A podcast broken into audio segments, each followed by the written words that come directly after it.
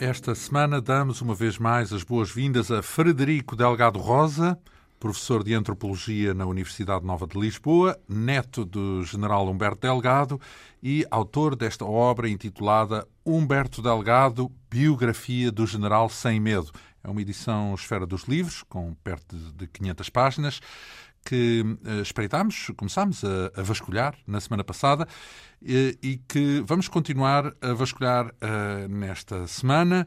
Um, há oito dias percebemos as origens modestas de Humberto Delgado, a, a educação militar, o gosto pela disciplina, mas também pela frontalidade, a simpatia inicial pela governação de Salazar, mas a progressiva desilusão quanto à bondade do regime e também à adesão a países como o Reino Unido, que eh, de resto reconheceu os seus préstimos quando, quando abriu caminho à instalação dos ingleses na, na base de Lajes, das Lajes, dos Açores.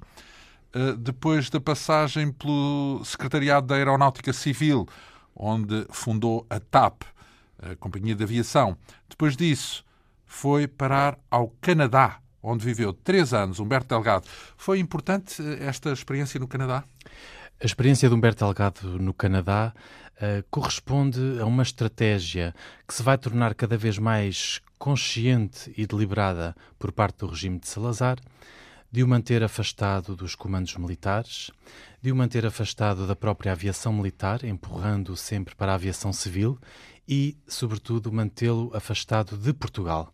Isto vai, digamos, este processo vai acompanhar uh, a própria dissidência paulatina de Humberto Delgado relativamente ao regime e relativamente ao próprio Salazar. Mas comparando com, a, com os países eh, onde vigoravam democracias, é isso? Na, na comparação é, é que dá essa evolução? Uh, Humberto Delgado diz. Há uma ideia feita sobre Humberto Delgado, de que ele abriu os olhos nos Estados Unidos da América para as maravilhas do sistema democrático. Ele próprio teve ocasião de dizer que isso não correspondia à verdade e que a sua, o seu descontentamento relativamente à ditadura em Portugal vinha de muito antes. Ele diz, utiliza a expressão, o advérbio, vincadamente antecede vincadamente o período em que eu estive nos Estados Unidos da América. Uh, e, portanto, o que aconteceu no Canadá, em, em, contrapartida, foi uma coisa curiosa, aliás. Por um Sim, lado, o Canadá foi antes dele o viver Canadá na América. foi antes dele viver na América. Ele viveu cinco anos nos Estados Unidos da América e antes disso esteve no Canadá. Uh, no Canadá deu-se um fenómeno curioso. Ele, ele partiu com uma relação tensa, muito tensa com Salazar, porque Humberto Delgado, uh, ao ter fundado a TAP, Uh, e ao ter inaugurado um sonho de 20 anos, que era a ligação aérea entre Lisboa, Luanda e então Lourenço Marques, a chamada então linha aérea imperial, uh, o Salazar não se dignou estar presente uh, e deu, nunca deu mostras de verdadeiro reconhecimento pelo trabalho hercúleo de Humberto Delgado a esse nível. Ele não estava nada contente na maneira como Salazar tinha reconhecido todo o investimento que Humberto Delgado tinha depositado na TAP. Mas, quando ele esteve no Canadá, aí aconteceu um fenómeno curioso. É que foi o período de maior uh, troca de correspondência entre Humberto Delgado e Salazar, a um nível que eu diria mesmo pessoal. Então. Salazar fez uma aposta muito curiosa em acompanhar de perto uh, Humberto Delgado no Canadá, uh, respondendo-lhe sistematicamente às suas cartas, aos seus envios de recortes da imprensa canadiana e norte-americana, e portanto, digamos que ali se estabeleceu quase que, digamos, Humberto Delgado pôs entre parênteses, de alguma forma, uh, vários níveis de descontentamento que ele já trazia de trás relativamente ao regime então, relativamente e qual era a ideia? Ou qual seria a ideia dessa, nós não lhe chamemos reaproximação, mas uh, Eu penso desanuviamento? Vá. Uh, enquanto, no período em que Humberto Delgado foi fundador da TAP, ele tinha uma relação muito estreita profissionalmente com Salazar, porque ele ia a despacho diretamente com Salazar, não tinha nenhum ministro acima dele, Humberto Delgado, era diretamente perante não havia Salazar. Intermediários, sim. Não havia intermediários. E, portanto, também aí ficaram-se a conhecer bastante bem, eu diria eu, do ponto de vista não só profissional, mas pessoal. E, e isto é uma, uma, coisa que joga nos dois sentidos. Eu penso que Salazar teve uma noção precoce de que Humberto Delgado tinha, por um lado, uma personalidade extraordinariamente fogosa e que contrastava brutalmente com a dele próprio, Salazar. Eles não podiam ser mais antagónicos do ponto de vista psicológico. Uhum. Eram completamente antagónicos. E, portanto, eh, o Salazar eh, tinha ali, sabia que tinha ali um oficial que era extraordinariamente inteligente, extraordinariamente competente, que ia sempre com as coisas para a frente e que desse a missão que se lhe desse iria ser bem cumprida. E, portanto, mas também que era um oficial, de certa maneira, perigoso, que era uma figura muito explosiva uhum. e, e, que não tinha papas na língua e que, quando estava indisposto com alguma coisa, dizia a quem quer que fosse, inclusive ao próprio Salazar, como já vinha feito. Porque nos anos 30, Humberto Delgado fora propagandista do próprio Salazar e da, da ditadura, em 1940 deixa de ser, quer dizer, ele nunca mais realmente uh, toma uma posição pública em defesa do regime a partir de, dessa data, de 1940. E, portanto, o Salazar sabe que é bom manter Humberto Delgado Uh, digamos. Amansado. amansado, de alguma forma. E isso ele faz uh, durante a estadia no Canadá, que tem uma componente interessante. É que durante esse período há uh, a eleição presidencial na qual foi candidato Norton de Matos. Uhum. E Humberto Delgado Isto, está portanto, falamos em que 1949. Uhum. Humberto Delgado está aí, digamos, num fio da navalha e vai ser muito importante para ele não é ouvir, mas é ler nos jornais o discurso que Salazar fez nessa ocasião. Porque Salazar aí disse que não tinha apego ao poder e que não estava interessado numa eternização do regime. Isso era exatamente aquilo que Humberto Delgado queria ouvir, só que não correspondia à verdade. Salazar provou historicamente que tinha imenso apego ao poder e que não estava a prever nenhuma transição para a democracia. E, portanto, foi, foi de certa maneira, um atirar poeira para os olhos de Humberto Delgado. Portanto, ele, um, Humberto Delgado, depois, uh, quando regressa do, do Canadá, em 1950, vai cumprir na única vez na sua vida e por imperativo legal, legal o seu uh, ano de comando militar, de uma unidade militar, o Regimento de Artilharia de Costa, uh, com, com, sede em Oeiras.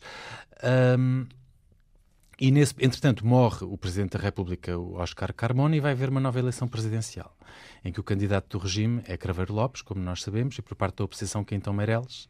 E é muito interessante nós acompanharmos Humberto Delgado. Uh, há, há, testemunhos da época em que Humberto Delgado estava realmente muito descontente com a maneira como o regime estava uh, a eternizar-se e com problemas sérios. Há uma frase muito interessante que uh, uma das filhas, a minha tia Maria Humberta, deixou registado esse testemunho, porque já tinha idade para, uh, nesse tempo, para deixar o testemunho de que o pai estava sempre a dizer frases do género, do género, o país está a saque, isto precisa de uma grande volta, quando eu tiver as minhas estrelas de general isto vai levar uma grande volta e coisas assim do género entre outros testemunhos que existem. O que aconteceu foi Marcelo Caetano, nesse. Ele nesse... ainda não era general na altura? Não, não era general, era coronel. Uhum. Uh, portanto, ele estava a cumprir um ano de comando para passar a brigadeiro. Uh, o que aconteceu foi que Marcelo Caetano disse, pediu a Humberto Delgado explicitamente para ele fazer um discurso em apoio do candidato ao regime. Marcelo Caetano? Marcelo Caetano que era ministro da Presidência, uh, e Humberto Delgado começa a dizer: bem, há aqui problemas da, da, ordem militar, não sei se estou em condições de fazer esse discurso. Ele não estava nada à vontade para fazer um discurso de elogio ao candidato do regime e ao próprio regime. E a verdade é que ele, uh, à última da hora, disser: ah, não, afinal não é preciso fazer o discurso é porque ele deu a, deu a ler o discurso. E o discurso era um ataque frontal a todos os problemas do regime. Uh, e, portanto, depois no ano seguinte, um, em vésperas de Humberto Delgado partir para os Estados Unidos da América numa nova missão militar uh, importante e no estrangeiro, dá-se um caso que vai ser, digamos, a gota d'água, de certa maneira, na, no seu processo de dissidência. Eu uh, afirmo que Humberto Delgado, isto, isto, isto, parece um paradoxo, mas que Humberto Delgado partiu para os Estados Unidos dissidente. Porque como é que se pode interpretar que Humberto Delgado uh, fosse visitar um preso político, como foi o Quem caso era? de Henrique Calvão, que sofreu um processo uh, disciplinar e, portanto, foi condenado, uh, uma coisa gravíssima, e Humberto Delgado era o único oficial no ativo que ia visitar Henrique Calvão. E não só ia visitar Henrique Calvão... Conheciam-se? Eram amigos? Ou tornaram-se amigos? Uh, ou... Não, eles conheciam-se, não eram ainda amigos propriamente, conheciam-se dos anos 30, do período em que Henrique Calvão uh, estava ligado à emissora nacional e, portanto, questões de propaganda do regime, etc, etc. Vão se tornar amigos nesta fase das visitas à prisão por parte de um oficial do regime regime, que causava grande escândalo na época, uhum. como é óbvio.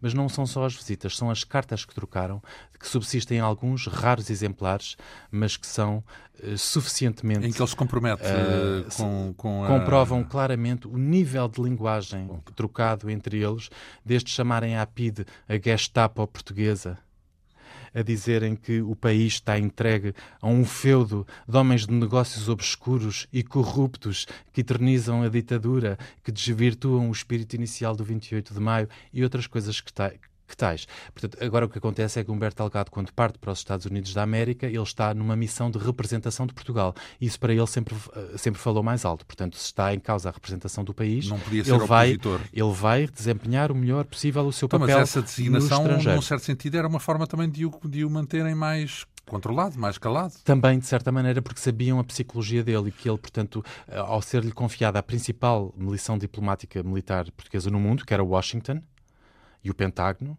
uh, Humberto Delgado tinha que ficar limitado. Não pode-se não pôr uh, entre parênteses todo esse processo. A propósito de psicologia, um, há uma altura em que refere no seu livro o hipnotismo de Salazar. E depois também a perdição de Norton de Sim, Matos. Sim, isso é, é aquilo que já falámos um pouco atrás, não é? Tem a ver com as eleições presidenciais eh, de 1949 e eu chamo essa expressão que, que, citou agora do hipnotismo de Salazar foi aquela capacidade que Salazar teve de cativar ainda Humberto Delgado, de o manter ainda na esfera do regime com aquele discurso que fez, em que diz: Eu sou um humilde servidor da nação que nunca quis riquezas para mim próprio, que sou despojado, que sou independente, que não tenho ainda por cima que responder a esquemas Pronto, tal, eleiçoeiros, porque não. e o coisas tal assim discurso desfasado, enfim, mentiroso, mentiroso, sim. E sim, uh, em questão de não ter apego ao poder, sem dúvida nenhuma que foi um discurso mentiroso. Há aí um personagem que passou pelo poder, até tinha, era bastante simbólico, porque estava associado ao 20 28 de maio, à ditadura, digamos assim, uh, não chegámos a, a, perceber qual era a relação Nesta altura, Marshal Carmona já não, já não está vivo, não é? Uhum. Mas uh, ele chegou a cruzar-se com. Ou, ou, chegou a haver uma relação, uma ideia entre, nessa relação entre Humberto Delgado e Marshal Carmona? Eu penso que é, é parecida com a relação dele com o Salazar. Portanto, inicialmente é um pico de enaltecimento, de achar que é uma grande figura simbólica da nação. No caso do Salazar, obviamente, muito mais do que simbólica. No caso de Carmona, essencialmente simbólica. Humberto Delgado chegou a enviar-lhe os livros que foi escrevendo, sempre com dedicatórias exaltadas Carmona, mas depois acaba por achar que, que a figura do Carmona uh, é muito decorativa e que não, não tem ali propriamente assim, nada de extraordinário. Desilusão também, no fundo. Nada de Já havia PID nessa altura? Havia, sim, havia PID, exatamente. PID, PID quer primeiros... dizer, com essa designação, não é? Porque... Uh, sim, era a PVID inicialmente, a chamada PVDE. Exato. Um, eh, os primeiros documentos da PID sobre Humberto Delgado remontam ao período em que ele estava a preparar a cedência da base das lajes para a Royal durante Air Force, guerra, para os britânicos, durante a guerra, exatamente, em que a PID acha que está ali um oficial com simpatia excessiva relativamente aos ingleses. E ele é, e é, é acompanhado, é acompanhado, é um oficial acompanhado já nesse tempo. Como é que ele encarava a PID, porque a PID é a polícia política, não é? Bom, eu acho que nas vésperas de Humberto Delgado partir para os Estados Unidos da América, na correspondência que troca com Henrique Calvão, a expressão utilizada por ambos para definir a PID é a Gestapo Nacional. E eu penso que esta expressão diz tudo sobre o que ele pensava sobre a PID.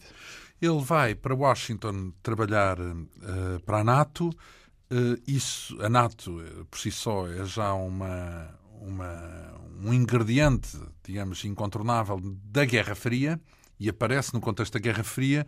Como é que ele encarava esse, esse conflito leste-oeste? Humberto Delgado encarava com a maior convicção a necessidade de o Ocidente conter o que ele entendia de facto convictamente como uma, uma ameaça soviética no mundo.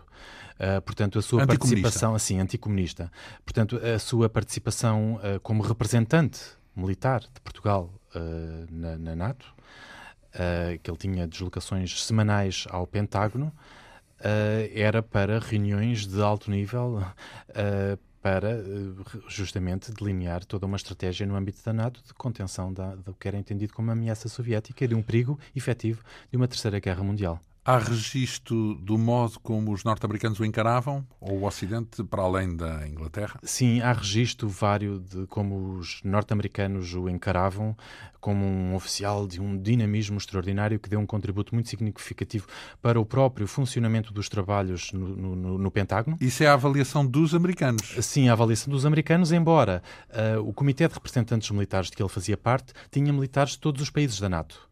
E, portanto, e as, é uma avaliação genérica. E, e, portanto, não eram só os americanos que estavam à cabeça desse organismo. Havia uma rotatividade e, portanto, oficiais franceses, britânicos, alemães mesmo, uh, também deixaram realmente vários testemunhos. É, é, a documentação que está hoje no arquivo da NATO e que eu tive possibilidade de consultar em Bruxelas. Ora bem, uh, regressa uh, tem a América em que ano? Em 57. Nessa altura, porque estamos a um passo das eleições. É verdade. Eh, nessa altura já trazia em mente a possibilidade de ser eh, candidato? Trazia uma ideia muito mais uh, bombástica do que isso. Uh, ele trazia a ideia de que, ao chegar a Portugal, sendo general, lhe iria, enfim, ser atribuída funções de alto comando militar e que ele aproveitaria isso como general honrado, como general que punha a pátria acima da, da, obediência aos regulamentos militares, uh, iria desencadear uma revolta armada contra o regime. Esta era a ideia de Humberto Delgado no seu regresso dos Estados Unidos da América, muito antes de pensar que poderia ser candidato à presidência da República. Que registro é que existe desse?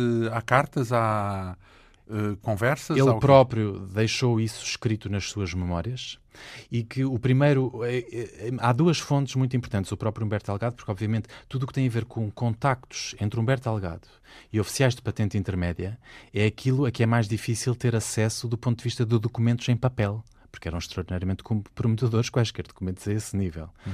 Portanto, uh, há um outro testemunho, para além das palavras do próprio Humberto Algado, e que eu tive um, um acesso privilegiado, que foi o testemunho de, de minha avó, um, sobre as conversas que ele tinha na casa de Washington, em altas horas da noite, com oficiais de patente intermédia que justamente estavam a ir muito aos Estados Unidos, porque no âmbito da NATO iam fazer estágios, iam fazer, frequentar diversas unidades militares norte-americanas e que estava ali um ambiente explosivo de crítica ao regime e dizer que era preciso dar uma volta àquilo tudo.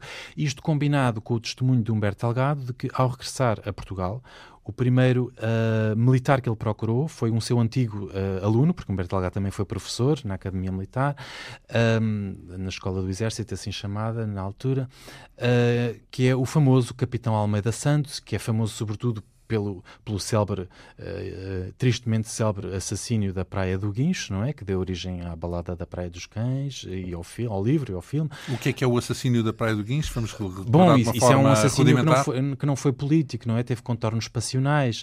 Eh, o capitão Almeida Santos era uma, uma figura com contornos românticos uh, a vários níveis. E, e, desse romantismo dessa personagem faz parte também o ser o, o oficial delgadista por excelência, não é? Que está disposto a correr riscos, a correr riscos de vida para preparar uma revolta armada. Humberto Delgado diz foi, que procurou, foi ter com ele ao Porto e o capitão Almeida Santos diz, bem, uh, eu já calculei que isto não era para conversa do Chacha e, portanto, vinha à paisana. E Humberto Delgado diz, voltámos a encontrar-nos dezenas de vezes, dezenas. Uh, e, portanto, o capitão Almeida Santos era um, um fator de, de, de, de ligação para uma rede que nós não podemos definir os contornos exatamente, de oficiais de patente intermédia em que Humberto Delgado confiava para quando ele decidisse ter esse comando, só que esse comando não lhe foi dado. Não tinha, portanto, homens para, para combater, é isso? Para organizar a tal Exatamente, volta? Exatamente, portanto, não, não estava à frente uh, de, ne... da tal força que ele pretendia. De, de, uma região aérea, por exemplo, que poderia estar, uh, ou mesmo da própria Força Aérea, poderia estar à frente, ele próprio da Força Aérea. Mas portanto, isso foi por suspeito, o regime suspeitava de que ele podia fazer alguma coisa com uma força dessas? É isso? Foi premeditado? Absolutamente, absolutamente, porque quando ele esteve nos Estados Unidos da América, quando vinha a Portugal, uh, visitou várias vezes Marcelo Caetano e teve conversas com Marcelo Caetano uh, que revelaram claramente isso. Uh, e Marcelo Caetano, inclusive, foi um, um elemento dissuasor de atribuir um, um alto comando militar a Humberto Delgado. Uh, dissuasor junto de Salazar. É exatamente, é exatamente. Convenceu Salazar a deixar, a não, a não atribuir nenhuma força militar exatamente, a Humberto Delgado. Exatamente. E, portanto, aí surgiu a ideia de ele voltar para a aviação civil.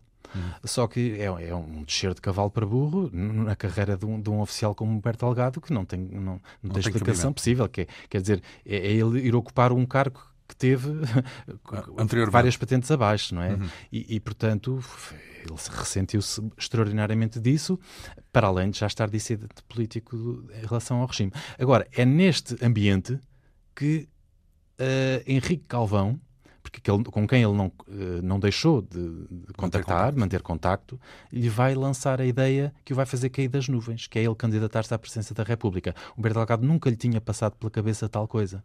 Hum. E diz Henrique Calvão, uh, vou-te mandar uma carta de resposta, tenho que pensar, tenho que falar com a minha mulher, tenho que pensar, uh, vou-te mandar uma carta de resposta. Se a minha assinatura estiver sublinhada, significa que sim, que aceito, que podes falar com os teus amigos da oposição, que eu estou disposto a candidatar-me à presidência da República. E, nós sabemos... e, ele, ele confiava uh, que seria possível organizar umas eleições livres, justas, como na livre Inglaterra, etc., conforme uh, o discurso que Salazar tinha, enfim, feito para o país e para o mundo? Com certeza que ele sabia que as eleições, à partida, eram uma fraude, uma farsa controlada para inglês ver, para dar um, uma ilusão de democracia junto das, das outras potências ocidentais. em contrapartida, Humberto Delgado, no início da sua campanha, uh, e mesmo antes da campanha, quando ele lança a sua proclamação ao país, uh, ele está convencido, apesar de tudo, que o seu discurso pode, de alguma maneira, de alguma maneira uh, permitir que o regime veja ali uma possibilidade de transição de facto para a democracia através dele. Uh, só que depois, no, no decurso da, da, campanha, vai se tornar perfeitamente notório uh, que os campos se vão extremar e que não há qualquer possibilidade de diálogo e de, uh, de ser agarrada essa, essa oportunidade. Em então, mas isso já andámos uns passos para a frente. então, ele envia a tal carta com o nome dele sublinhado, a assinatura sublinhada, não é? O tal sinal. E depois como é que se desencadeia então esse processo eleitoral? Porque temos aí uma campanha que tem muitos momentos históricos. E Há um conjunto de, de, personalidades políticas do Porto que são elas a convidar Humberto Delgado para ser um candidato independente à presidência da República e, portanto, o, o, o governo dava uns 40 dias de, de, de, suposta liberdade para se fazer campanha, etc., uh, para se organizar. Uh, só que era extraordinariamente difícil naquele tempo realmente haver condições para uh, a oposição se organizar. as pessoas talvez não saibam hoje, mas o votar não consistia em ir pôr uma cruz num boletim. Havia boletins impressos com o nome de um candidato e havia boletins impressos com o nome do outro e era preciso distribuir pela, pela, casa das pessoas, dos eleitores, esses boletins. Tinham que ser os próprios serviços a distribuir esses boletins. Para isso, primeiro tinham que saber quem eram os eleitores, tinham que ir copiar os cadernos eleitorais onde estavam esses nomes e essas moradas. Tudo isso foi extraordinariamente dificultado, uh, entre muitas então, mas outras... depois como é que se votava? Não havia, ur... não havia urna? Não havia... havia uma urna e a pessoa de casa levava o boletim que lhe interessava. Supostamente recebia de, de Humberto um Delgado, recebia do Américo Tomás, escolhia aquele que lhe interessava e levava para, para, para votar na urna. Havia contagem de votos de atribuídos a cada um dos candidatos e por aí fora, não? Uh, no próprio dia das eleições, 8 de junho de 1958, uh, o governo emitiu uma ordem que proibia uh, elementos da oposição de participarem na contagem dos Verdade. votos então... e na fiscalização do escrutínio. ninguém ninguém gritou batata. Não, isto diz tudo, não é? Isto diz Sim. tudo. Isto então foi, tudo. foi, descarado mesmo. Foi completamente descarado. E, portanto, Humberto Delgado, logo no dia seguinte, diz que foi roubado, como é óbvio. Então, mas aí saltámos etapa, porque a própria campanha em si uh, tem diversos momentos e fenómenos uh, verdadeiros. Porque, antes de mais, eh, como é que ele chega ao, ao, ao o, o, país já o conhecia? O país sabia quem era? O cidadão, o eleitor? Vá. Não sabia assim muito, não. Podia haver aqui e ali uma notícia no jornal sobre Humberto Delgado na NATO, a sua promoção a general, mas... Então como é que ele se está a conhecer? Eu diria que não. Humberto Delgado dá-se a conhecer no dia 10 de maio de 1958, com a sua primeira conferência de imprensa. No Chave de Ouro. No Chave de Ouro. E é logo a primeira pergunta pelo corajoso jornalista Lindorf Pinto Basto, eh, da agência France Press, Senhor General, se for eleito Presidente da República, quais são as suas intenções relativamente ao Dr. Oliveira Salazar? E aí Humberto Delgado responde, obviamente demito. E isso foi um rastilho de pólvora no país inteiro. Eu, por foi acaso, quase... li essa parte com atenção da biografia e o contexto dela é engraçado, porque ele tinha não sei quantos conselheiros e assessores que diziam: não, veja lá o que é que diz, senão ainda estraga isto tudo. Não, é, é verdade. Não, é. E ele comprometeu-se uh, a dizer textualmente, a não dizer textualmente nada que fosse assim de que fosse muito preto no branco. Fosse muito preto no branco, que é para... Sim, que as é pessoas para... tinham aquela ideia, ah, as pessoas até acham que o regime está podre, mas que o Salazar ainda é a única coisa boa do regime. Aquela imagem sacrossanta que vinha de trás, de que o Salazar era um salvador da pátria, e portanto os Depois próprios... tentam, tentam saber qual é a expressão correta, como é, como é que se pode dizer e, da forma mais exato, correta, exato, exato. Eh, mostrar que é contra, mas não é assim muito contra. E Humberto Delgado achava que o candidato à presidência era ele. Uh, e, e, portanto, criou essa ilusão na véspera, junto dos seus uh, correligionários, de que, ah, sim, senhor, está bem. Havia um mandatário? Não. Uh, havia Vieira de Almeida, professor Vieira de Almeida, e entre muitas outras figuras ilustríssimas, como António Sérgio, uh, Mário da Azevedo Gomes, uh, Clino Ribeiro, enfim, figuras muito todos muito, ligados muito, à oposição, muito ilustres, muito ilustres. Um, e ele manteve-os nessa nessa ilusão de que não diria nada muito assertivo relativamente a Salazar. Depois saiu-se com aquela frase, era no fundo o que ia no coração das pessoas. É como se ele tivesse dito o rei vai nu e, e as pessoas levaram uma chicotada psicológica de tal ordem que queriam ir ver quem era aquele homem e portanto vieram para as ruas. E quando ele chega ao Porto um, é o passo seguinte, é isso? No dia Ele, o, primeiro, maio, o primeiro grande comício, vá, é, é, é o no primeiro Porto. grande é no Porto, realmente. Quando ele chega ao Porto, toda a gente foi ultrapassada. Ninguém previu que ia acontecer o que aconteceu no Porto. Aquelas milhares e milhares de pessoas, era a cidade toda despejada na, na sua baixa. Uh, a, a, polícia não estava preparada, o regime não estava preparado para minimamente conter aquilo que uh, ali se passou. E Humberto Delgado uh, disse que houve ali qualquer coisa de místico, portanto que as pessoas choravam, queriam tocar-lhe. Foi, foi uma coisa absolutamente indescritível o, o, que se passou no Porto. Toda a gente diz isso. Eu falei com várias pessoas que estiveram lá, li muitos testemunhos também. toda a gente diz: não há palavras que descrevam, nem fotografias que descrevam o que realmente se passou no Porto. Bem, as fotografias mostram uma multidão sem fim, não é? Portanto, sem fim à vista. Ou seja, não se trata de um comício que enche uma praça. Trata-se, não há espaço nas ruas. É, mas pessoas, algumas não? dessas fotografias foram tiradas quando estavam as pessoas à espera. Portanto, estão ali paradas à espera, Sim. não é? Depois, uh, porque, porque algumas quando eles já junto estão à estação, à estação de São Bento, e, mas isso só não chega, é um espaço que não chegava para conter aquela multidão que subia até à Torre dos Clérigos e por aí fora, não é? Uh, ele depois, uh, de resto, uh, de acordo com aquilo que escreve no seu livro, na, sua, na biografia de Humberto Delgado, ele refere a violência do adeus. A violência do adeus do Porto, porque isso é, é uma coisa que é muito pouco conhecida. Digamos, ficou ofuscada pela violência na chegada a Lisboa, que essa é muito conhecida. Uh, é pouco conhecido que Humberto Delgado, uh, na partida do Porto, aí o esquema policial já estava montado, com barreiras policiais que não deixavam a população do Porto aproximar-se de Humberto Delgado e estavam realmente muitas, muitas pessoas a quererem reproduzir no, no, no, dia da despedida o que tinha acontecido no dia da chegada.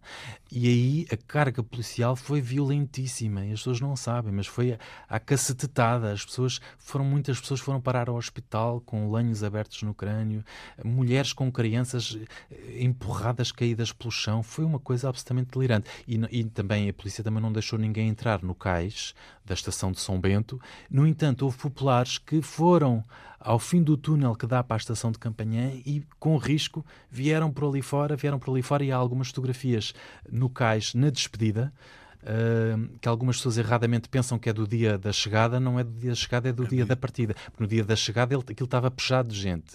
No dia da partida não estava pejado de gente, mas há, aliás, é a fotografia que está na, na contracapa do livro, é uma fotografia do, do dia do, do adeus ao Porto, em que muitas pessoas ainda assim conseguiram ir ao cais de embarque para se despedirem dele e, claro, Exato. sobretudo no, o que se nota é uma espécie de um ânimo, quer dizer, nesta fotografia eh, toda a gente está a rir, toda a gente eh, Sim, portanto, é, é luminoso, contagiados. É? Ele tinha uma personalidade contagiante e contagiou as pessoas. Uh, depois regressa a Santa Apolónia e refere no seu livro a espada de Santa Apolónia. É o quê? Esse é um momento chave da vida de Humberto Delgado, mas de uma forma infelizmente negativa.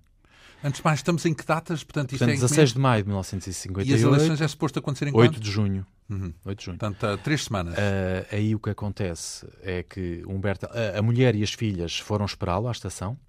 Ele entra no carro, para se dirigir ao centro da cidade, para ir até à sua sede de campanha em Lisboa, que era na Avenida da Liberdade onde estavam milhares de pessoas no centro da cidade à espera dele, como tinham estado no Porto. estavam muitos milhares em Santa Apolónia, mas estavam muitos Porto? milhares. Sim, porque a imprensa é, chegou a. Mas, mas não, eram, não foram publicadas fotografias. Mas o ambiente está em polvorosa, portanto. Uh, quer dizer. É o boca a boca, é isso? É o boca a boca. Não, não poderia, em Lisboa não era possível saber exatamente a que ponto o Porto tinha sido aquilo que tinha sido.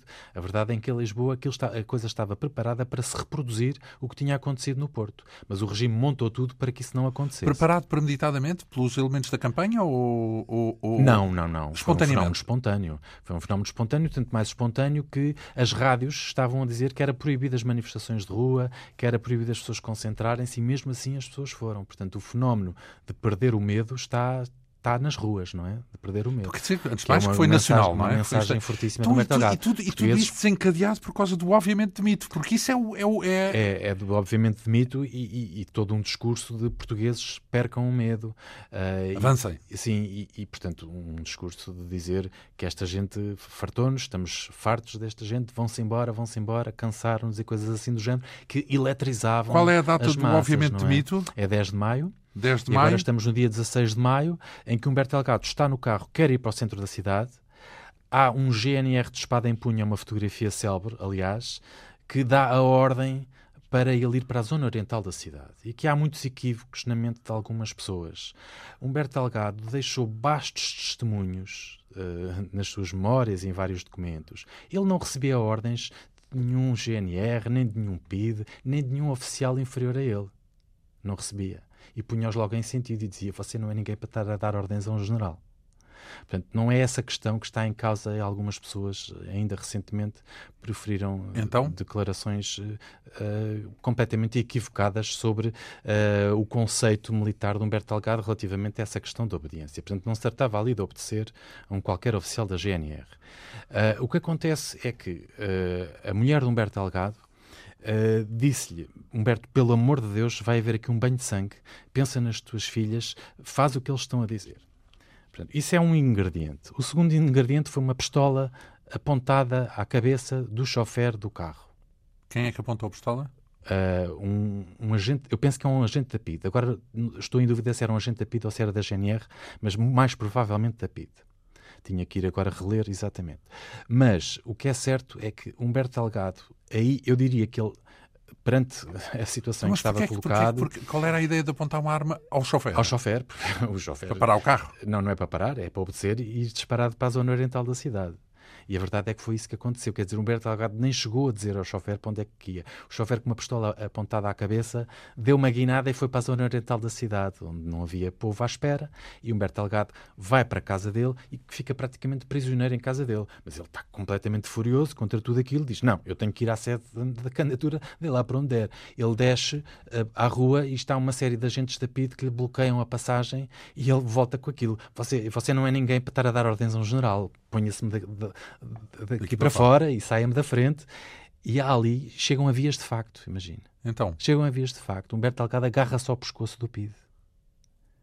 E, portanto, aquilo é um momento de tensão, com as filhas do general a descerem do elevador, eh, as pessoas completamente a um burburinho, é agarradas ao pai, o pai agarrado ao PID. São cenas do outro mundo. Cenas do outro mundo. E, e, e pronto, o que é certo é aquilo, mais uma vez, com as filhas ali ao lado, etc. Volta para casa, mas passa o resto do dia a fazer telefonemas aos ministros, a insultar à esquerda e à direita, a dizer que isto, que isto já ultrapassou tudo, tudo o que é ignominioso e criminoso na maneira como o regime está a lidar com este processo. Uh, eu não sei dizer exatamente em que ponto. Portanto, a campanha vai. Ele está, uh, doravante, proibido de envergar o seu uniforme de general, a partir dessa data. Uh, vai ser uma escalada de violência Proibido por quem? No, regime. Como é que ele recebe essa proibição? Já é uma ordem militar, não Sim. é? Uma ordem superior que está proibido, está proibido de usar uniforme na campanha eleitoral. Bom, uh, o que acontece é, é uma escalada de, de, violência. Ele vai continuar as suas uh, itinerários pelo, pelo país fora a, a, violência vai, vai acompanhar constantemente toda a campanha eu não sei dizer, dizer exatamente em que ponto. Não, antes disso, antes de partir para o, para o resto do país, temos ainda um, o encontro no Liceu Camões, não é? No Sim, dia. é um momento muito importante, dois dias depois, dia 18 de maio, em que o, o governo proibiu manifestações na rua, foi só autorizado o ginásio do Liceu Camões um, e fica muita gente de fora que não, Já não agora, o que é que aconteceu com o outro candidato? Porque temos, uh, o- temos outro candidato do regime a fazer campanha, Uh, O Almirante Am- Américo Am- Tomás, Américo é- Tomás. É, uma figura, o fantoche, não é? Uma figura claro, fantoche. mas anda na rua, ele? Não, não, não.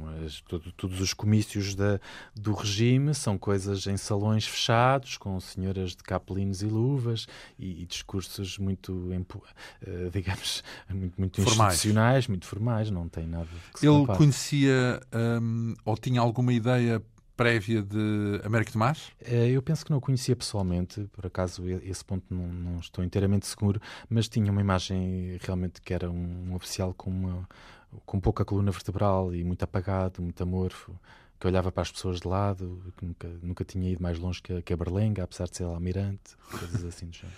Uh, ora bem, então no Liceu Camões estão, estão confinados, obrigados a, a- não, não autorizados a fazer É, e manifestações essa, essa é uma data muito importante porque eh, o ministro Santos Costa, ahm, o ministro da Defesa, eh, vai fazer aí entrar o próprio exército na repressão da campanha.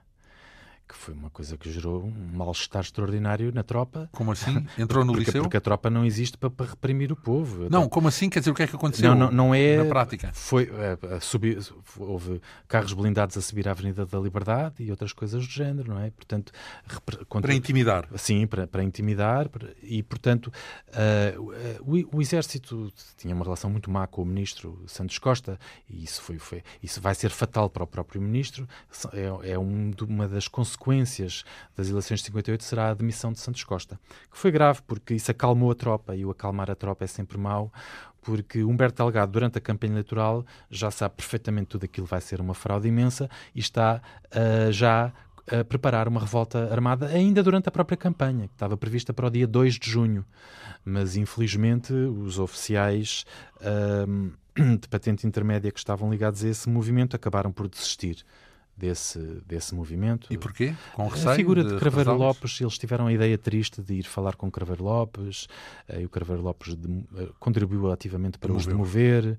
Eh, depois também foi fazer eh, queixinhas, desculpem a expressão, ao Salazar, de que havia muitos oficiais descontentes e que era um perigo, porque o Craveiro Lopes odiava o Santos Costa, o que ele queria era que o Santos Costa fosse corrido pelo Salazar. Então, mas ele foi demitido, Santos Costa, antes ainda das eleições? Não, não, foi, foi já na sequência das eleições, no, no- posteriormente às eleições. Então, e o que é que aconteceu no dia 18 de maio no Liceu Camões?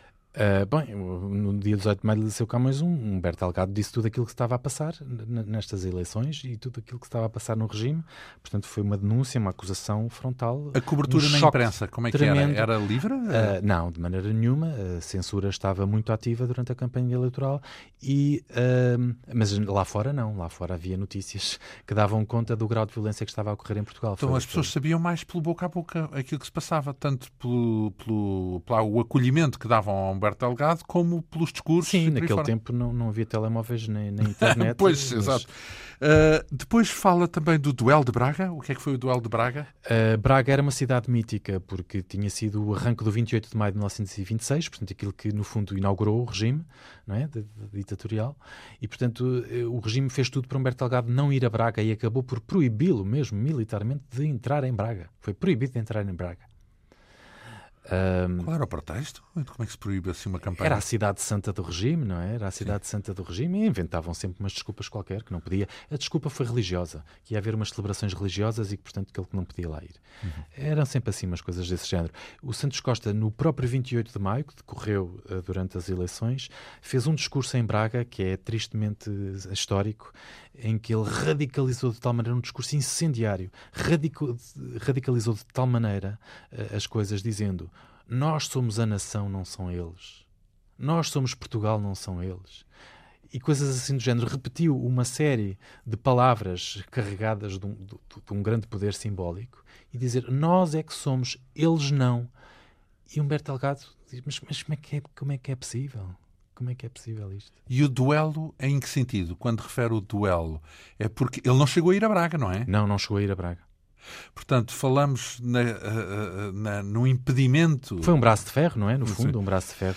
Como é que ele encarou depois a desistência? Porque há um candidato chamado Arlindo Vicente, eh, representa a oposição, representa mais eh, ligada Sim, tem, ao... da órbita do Partido do Comunista, Partido Comunista. É? é? um partido na clandestinidade. E ele desistiu, Arlindo Vicente, porque tentou... Arlindo Vicente não desistiu. Isso é uma ideia errada. Ele próprio fez questão de dizer, eu não desisti, eu simplesmente revejo-me em Humberto Delgado e, portanto, passo as minhas tropas para Humberto Delgado. Ele usou esta metáfora militar, que caiu muito bem uh, aos ouvidos de, de Humberto Delgado. Uh, foi a primeira frase que, que Arlindo Vicente lhe disse quando se encontraram. General, aqui lhe confio as minhas tropas. Foi, foi em Almada. Uh, depois foi durante a noite que eles acabaram por consertar, digamos assim, esse acordo, esse pacto que fizeram em que o candidato único da oposição era Humberto Delgado. Não havia aí um problema, um histórico de conflito com o Partido Comunista que tornava complicada essa... Inicialmente sim, obviamente que portanto, os comunistas tinham uma grande desconfiança relativamente a um general que vinha da, da, do regime, por um lado, e que era atlantista, americanista, anticomunista, portanto é, é, é, natu Não, é naturalíssimo. É ao contrário. É naturalíssimo. Ou seja, como é que o general encarava... Ah, e, bom, um... Sim, é verdade, mas isso Humberto Delgado uh, tinha, tinha um exemplo muito bom que ele sempre citou e continuará a citar, aliás, várias vezes, uh, noutros períodos da sua vida em que ele vai fazer uh, alianças com, com o Partido Comunista, cita um exemplo histórico muito relevante, que é o da própria Segunda Guerra Mundial, não é? Em que as democracias ocidentais se uh, aliaram à União Soviética para derrubar o nazismo. Um, depois, e ele faz essa citação quando, uh, para justificar a aliança uh, com a aliança, quer dizer, uh, os, os propósitos unidos com O Partido Comunista Português? Sim, sim, ele evoca coisas uh, de, deste tipo de discurso, mas sobretudo Humberto Delgado, não se revendo minimamente no, no, no, ideário comunista, que não era de facto o dele, há uma coisa que ele diz e, e, e que é óbvia, não é? Os comunistas são portugueses os comunistas também são nação.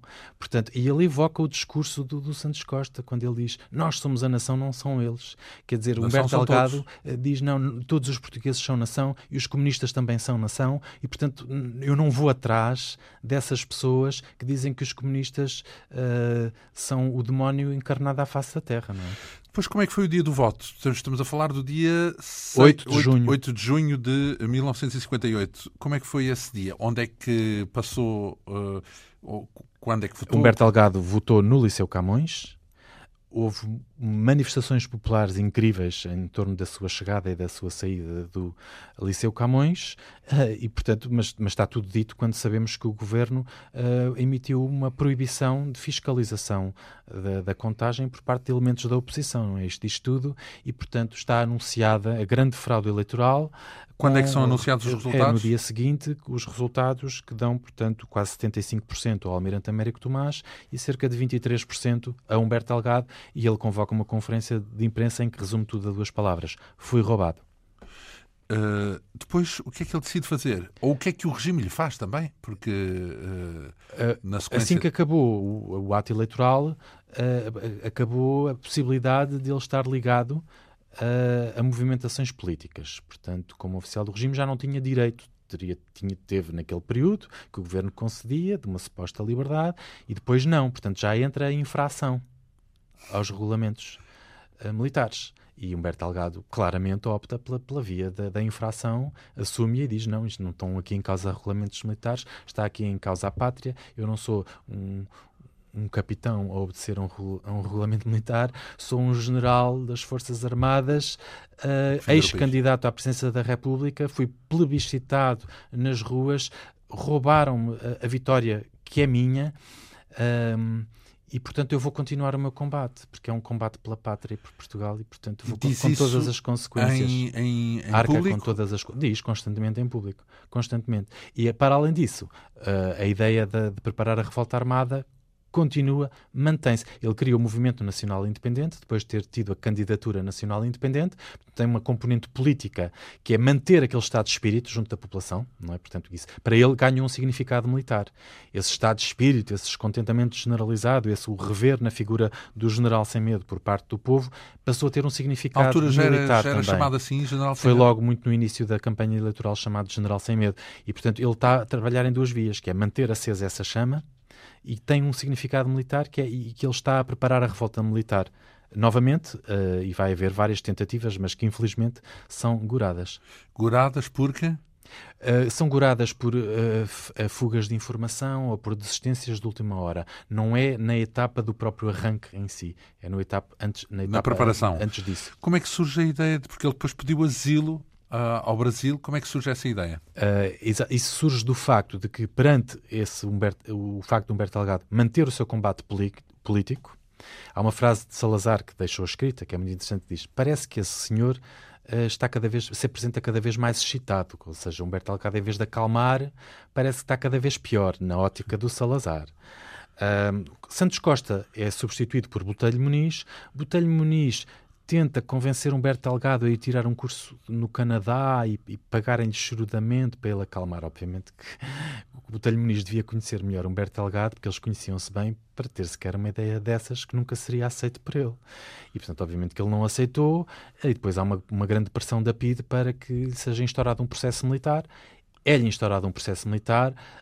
Um, e ele é separado do serviço, que é uma das penas máximas. Não é a máxima de todas, que seria ser demitido do exército, é ser separado do serviço. Portanto, é como se fosse a reforma compulsiva? É, é, é uma espécie, é uma espécie, já não pode usar o uniforme, um, continua a ser pago, 75%, continua a ser pago, mas, uh, é, uma, mas é, mas é um... Tirá-lo da circulação. Mas o, o, mais importante disso, sobretudo, é que ele aí já podia uh, responder perante crimes civis e, portanto, ser vítima da PID. E é esse ambiente que se cria com informações que lhe chegam de que a PID se está a preparar para criar uma falsa manifestação política à porta de sua casa que, criaria o pretexto para o prender. Porquê que, Somado que... a uma série de coisas que ele vinha feito. Porque as manifestações eram proibidas, é isso? Quando foi anunciado o resultado do, do processo disciplinar militar, é dita uma frase sibilina, sem prejuízo de lhe serem imputadas responsabilidades civis. É, portanto, já é o passo seguinte. Uhum. Uh, e, portanto, Humberto Delgado aí reúne-se com os seus correligionários para decidir o que fazer. E, portanto, ele não era homem para se deixar prender pela, pela PIDE. Uh, ele, aliás, várias vezes disse ao longo da vida: a PIDE a mim nunca me apanhará vivo. E, portanto, ser preso para ele estava fora de questão. E, portanto, ele opta por pedir asilo à Embaixada do Brasil. E porquê o Brasil? O Brasil eh, foi uma má escolha. Humberto Delgado vem a reconhecer isso tardiamente, má escolha, uh, geoestrategicamente falando, porque ele nunca vai desistir de preparar a revolta armada, só que com o oceano pelo meio não é fácil, não é? Mas, Mas é por todas as relações uh, históricas e linguísticas e culturais que o Brasil foi um, um fator de primeira linha no, no pedido de, de, de, na, na, ideia de pedir asilo. Ele está vários meses na embaixada, é um braço de ferro, porque o governo uh, diz não, não há razões nenhumas para este asilo, ele pode perfeitamente sair da embaixada. Ele diz não, eu só saio da embaixada para ir para o Brasil, num carro da embaixada, de braço dado ao embaixador, portanto, sem nunca sair simbolicamente de território brasileiro. Portanto, eu não ponho os pés em território português. Uhum. Sair, para, para me estarem a fotografar e dizer que eu sou um, um idiota com esta história do, do asilo. Uhum. E, e, portanto, pronto, é, esse braço de ferro acaba por ser ganho por Humberto Delgado. Ele, ele, ele parte para o Brasil em 24 de abril de 1959, eh, chega ao Brasil, é aclamado por multidões no Brasil. Uh, e, portanto, é um novo capítulo da sua vida. Já vamos ver como é que ele uh, uh, vive esse período no Brasil, mas antes disso há a Revolta da Sé. O que é a Revolta da Sé? Enquanto Humberto Delgado estava asilado na Embaixada, ele não deixou de ser o mentor e o instigador de mais uma tentativa de revolta armada, que foi a Revolta da Sé, em março de 1959, que infelizmente foi gorada, mas Humberto Delgado estava preparado e, e estava à espera que lhe comunicassem uh, que a revolta estava em curso e nesse momento aí sim ele sairia da embaixada e iria juntar-se uh, aos revoltosos encabeçando-os, mas uh, foi desmantelada pela PIDA isso? Houve uma fuga de informação numa das unidades militares envolvidas. Uma desconfiança por parte do respectivo comandante que encostou à parede um dos oficiais de patente intermédia e fez-lhe ali uma coação psicológica muito forte que o levou a, a digamos, a revelar, a revelar, a claudicar. Exatamente. Eh, no livro refere uma vitória às escuras. Eh, o que é essa vitória às escuras? A vitória às escuras tem a ver com o facto de que Humberto Delgado partiu para o Brasil de noite. Portanto, o regime foi ali um ponto de encontro que se, que se encontrou no braço de ferro que foi ele, ele partiu nas condições que queria, mas partiu de noite, sem, sem estarem lá jornalistas a fotografar. Sabemos que eh, quando ele morre, haveremos de lá chegar, não esta semana com certeza, mas quando ele morre eh, tá, está na companhia de Arajarir Campos, portanto a sua secretária, mas que se tornou também eh, companheira, ou amante, se quisermos, porque ele era casado, não é? Como é que ele conheceu Arajarir? Uh, Humberto Delgado, no Brasil, uh, estava à procura de uma secretária uh, competente, profissional. Ele foi com a família? Uh, com... Não, ele não foi com a família. A família estava uh, numa tentativa de se manter coesa e com os, os, três filhos de Humberto Delgado a gerarem família, a terem filhos ao longo dessa década. E, portanto, não tinham condições minimamente para o acompanhar. E Maria Iva, e Maria ficou, Iva ficou justamente nesse papel de, de, matriarca, não é? A manter a família coesa, não é? Uhum. E ele, como é que conhece Arajarir? É uma secretária? Foi-lhe apresentada como uma secretária muito competente, poliglota uh, e Arajarir, portanto, abraçou uh, a causa de Humberto Algado muito precocemente. Um, é numa fase mais avançada que realmente a relação deles vai derivar de apenas profissional para uma relação pessoal, verdadeiramente de, de, amor. Uh, foi, ela foi companheira de vida de, um, de Humberto Delgado no, no período do, do, exílio, a partir de determinado momento, e ele tinha uma admiração infindável por Arajarir Campos e disse dela que era a mulher mais corajosa da sua vida, sem desprimor para a sua própria mulher, que foi corajosa de uma outra maneira, não é? De uma outra maneira, no, no silêncio da intimidade, porque Maria Iva não era uma mulher política, nunca foi uma mulher política, portanto, é ali num patamar de, de abnegação na intimidade que ela, que ela acompanhou uh, Humberto Delgado Nessa altura falamos do final dos anos 50, início dos anos 60, não, não, não, estamos, não é complicado para, para... Até já depois do 25 de Abril foi complicado. Lembramos de Sá Carneiro, que também tinha um casamento, mas tinha uma outra relação. Eh, não era complicado para os intuitos políticos dele ter eh, uma não, relação... Não, de maneira nenhuma, porque a, a relação dele com, com Aragir Campos... Porque ele não chegou a divorciar-se, para, é? para todos os efeitos, nem, nem queria, não, não estava no seu pensamento divorciar-se, e no dia em que ele conseguisse a, a vitória, a Revolução Armada em Portugal e o derrubo da ditadura, ele sabia perfeitamente, e Arajarir sabia, isso era um acordo comum entre ambos, que Arajarir uh, voltaria para o Brasil, voltaria para, para, para a sua filha, uh, uh, Rosângela e, portanto, seria um adeus definitivo para Mas eles. E a Maria Iva sabia? Nós, nós não temos que ser mesquinhos a esse nível. Não, Humberto Delgado foi sempre extraordinariamente discreto. Somos nós hoje que sabemos hum. que Aragir Campos era também companheira de Humberto Delgado. Não era uma coisa que eles quisessem sequer andar Assumir. a dizer. Não, hum. não queriam. Uh, mas, mas isso também não invalida que ele alguma vez tinha deixado de amar a mulher. Nós não temos que ser mesquinhos uh, a esse nível e temos que compreender a não, grandeza nós não, das mas, pessoas. Mas uh, a época é que podia não, ser, não, não é? Do, do Portanto... ponto de vista da família, a única coisa que se pode dizer em relação a Ana Gereira Campos é que a família de Humberto Delgado tem não só uma dívida de gratidão infinda em relação a essa mulher, como uma admiração e um reconhecimento infinitos em relação a essa, a essa grande mulher brasileira. Depois ele fez, chegou a fazer um retrato de Salazar no Brasil, assumido, não é? Porque estava na, no estrangeiro e, e, ficou conhecido esse retrato, não foi? Ele fez de Salazar, de artigos é? que ele publicou no Diário Notícias do Rio de Janeiro, intitulado A Tirania Portuguesa, em que ele uh, fez o retrato de Humberto Delgado. É muito interessante esse retrato, porque ele, ele reconhece as qualidades de, Humberto, de, de Salazar, uh, inicialmente, sobretudo nos primeiros anos de governação, pôr as, as contas uh, do, do, país em, em, ordem e outras coisas que tais, mas, mas diz que, que Salazar está completamente ultrapassado do ponto de vista político, do ponto de vista económico e, e, e, agora, é preciso dizer que na comunidade portuguesa no Brasil havia muitos oposicionistas, mas também havia muitas pessoas, é aquela imagem um bocadinho estereotipada do imigrante que fica agarrado a imagens do passado, de que Salazar tinha levantado o bom nome de Portugal, uh, de, grandes salazaristas muito convictos. E, portanto, esses uh, artigos de Humberto Delgado sobre Salazar também provocaram grandes reações negativas nas, com cartas nos jornais contra ele. Como é que decorreu a visita a Londres? Ele tem faz essa visita, ou regressa à Europa, se quisermos, em novembro de 59, portanto já um ano e pouco depois das eleições. Foi muito importante uh, a ida de Humberto Delgado a Londres em 1959 por várias razões. Uh, ele uh, foi, foi, convidado por partidos da, da, oposição e foi recebido por altas figuras inglesas e, portanto, ele conseguiu aí digamos, mostrar aos ingleses que o regime de Salazar era, era preciso acabar com ele e, e para isso acontecer era preciso uma revolta armada. E, portanto, isto entre um chá das cinco, à inglesa, era uma coisa que punha o Salazar de cabelos de pé. E o Salazar é, na sequência da ida de Humberto Delgado à Inglaterra, que instaura um novo processo disciplinar a Humberto Delgado, em que ele vai ser, aí sim, demitido uh, do Exército. E, portanto, Expulso, é deixa de ser general. Deixa uhum. de ser. Oficialmente deixa e, de ser general. Mas por causa dessa visita em, a Londres? Exatamente. Uh, o que é que ele pensava fazer com as colónias? Porque aí ainda não há guerra colonial, a guerra colonial é só a partir do início dos anos 60, 62, salvo erro. Uh, como, é que, como é que ele encarava as colónias? Uh, Humberto Delgado tem, vai evoluir muito o seu pensamento relativamente à questão colonial. nesse momento, e isso já vem do tempo das eleições, Humberto Delgado está plenamente convicto da possibilidade de manter uh, uma unidade política e moral em torno de Portugal.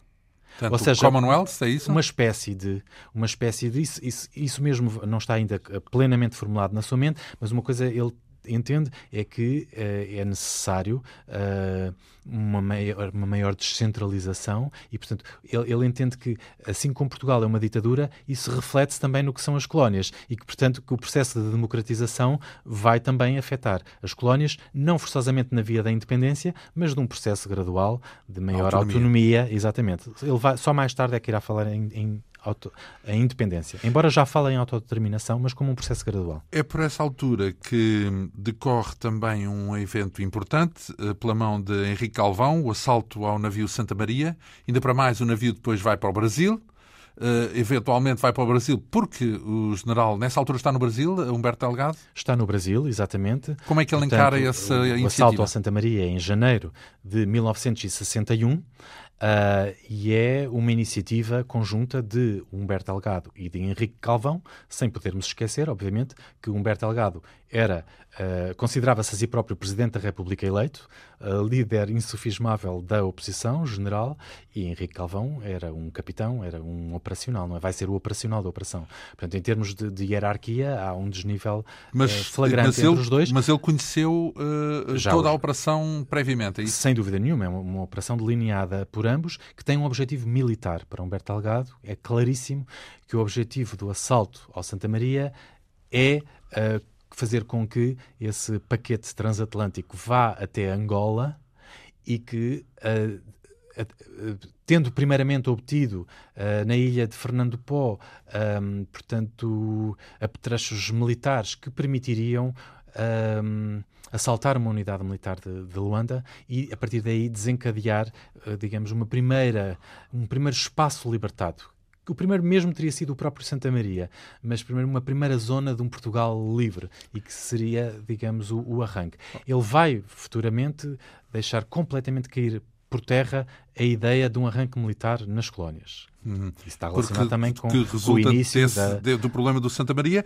Sim. Nós, uh, para a semana, voltaremos a pegar o fio da meada aqui neste ponto.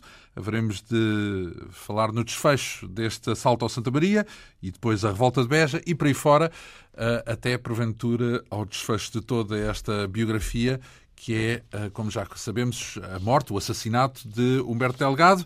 Muito agradeço a Frederico eh, Delgado Rosa esta vinda para nos ajudar eh, a conhecer a figura de Humberto Delgado, muito a partir da biografia que escreveu. Humberto Delgado, biografia do General Sem Medo, uma edição Esfera dos Livros, que retomaremos hoje a oito dias.